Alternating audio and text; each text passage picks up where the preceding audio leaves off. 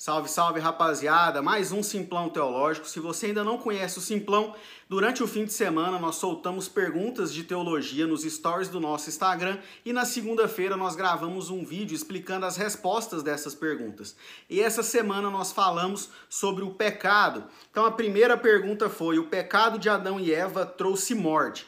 Qual morte? Então tinha ali morte física e eterna, morte espiritual física e eterna, morte espiritual e eterna e nenhuma das alternativas. E a alternativa correta era a letra B, morte espiritual, física e eterna. Espiritual por quê? Porque nós tivemos uma separação da nossa comunhão com Deus por causa do pecado. Deus descia ao jardim do Éden todos os dias para ter comunhão com Adão e Eva. Então houve essa quebra. Então tivemos a morte física, a separação do corpo e da alma. Então, por conta do pecado, entrou a morte física e por fim a morte eterna. Então, nós, por conta do pecado, não tivemos mais é, o acesso ao livre-arbítrio. Por conta do pecado, nós perdemos o livre-arbítrio. Eu não vou entrar nesse assunto aqui. Se você tem interesse em querer saber por que nós não temos mais o livre-arbítrio, nós temos agora a livre agência. Eu te convido a comentar no vídeo aqui, que aí eu vou ser estimulado por vocês a gravar um vídeo explicando sobre o livre-arbítrio, beleza?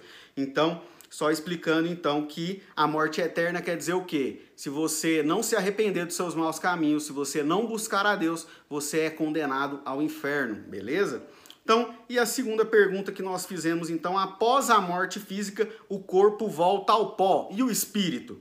O espírito morre também, o espírito dorme com o corpo, o espírito vai para o céu, o espírito vai para a Nárnia. Então essa última aqui foi uma deixa para você é, achar uma resposta ali entre as três primeiras. E muitas pessoas responderam que o espírito dorme. Porém, o termo dormir na Bíblia quer dizer que é, é, em relação ao corpo e não ao espírito. O espírito vai para o céu. Então, após a morte física, a alma ou o espírito de todos aqueles que foram salvos pela graça de Deus vão para o céu. Apocalipse 6, 9 e 10 vai falar sobre isso é, a Bíblia usa diversos nomes para ensinar sobre o céu. Lá em Lucas 16, 22 fala seio de Abraão, Lucas 23, 43 vai falar paraíso, e 2 Coríntios 12, do 2 ao 4, terceiro céu ou paraíso. Todos os salvos que estão no céu estão aguardando a ressurreição e glorificação do corpo que se dará na segunda volta de Cristo, na segunda vinda de Cristo e assim viverão eternamente num novo céu e numa nova terra. Isso está onde? 1 Tessalonicenses 4, 16 e 17 e Apocalipse 21, 1 ao 8. É, esses textos que eu mencionei, procure eles, leia, que você vai encontrar essa resposta aí, que o Espírito vai para o céu. Então a gente tem em Lucas ali é, o rico e o Lázaro. Então o rico vê Lázaro no céu e, e, o rico já vai para o inferno. Então aqueles que não foram salvos, o seu espírito já vai para o inferno e depois eles ainda serão lançados no lago de fogo e enxofre o lago de fogo e enxofre, que será a segunda morte, a morte eterna, beleza? Então, é, e outros textos aqui desses que eu citei, vai falar da, das pessoas já após a morte estarem na presença de Deus. Então, é, esse espírito não dorme, apenas o corpo que volta ao pó e dorme. Por que, que usa esse termo dormir também? Explicando, é porque quando Jesus vier, todos vão ressuscitar. Então, esses corpos estão dormindo porque quando Jesus voltar, todos vão ressuscitar e serão julgados, uns para o céu e outros ao inferno, ao a morte eterna ou a salvação eterna, beleza?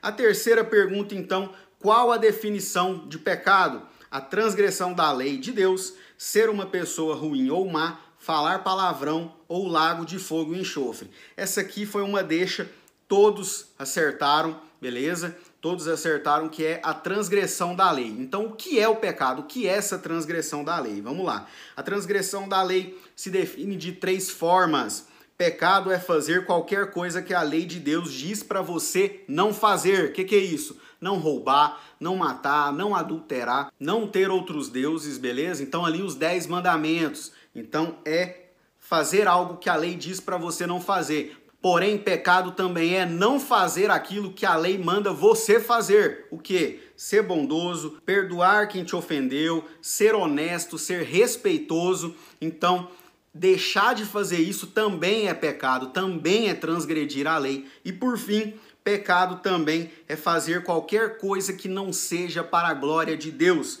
1 Coríntios 10, 31, quer comais, quer bebais, façais todas as coisas para a honra e glória do Senhor. Se você faz as coisas buscando mérito próprio, se você faz as coisas buscando exaltação e aplauso, você não está fazendo para a honra e glória de Deus, e isso também é pecado.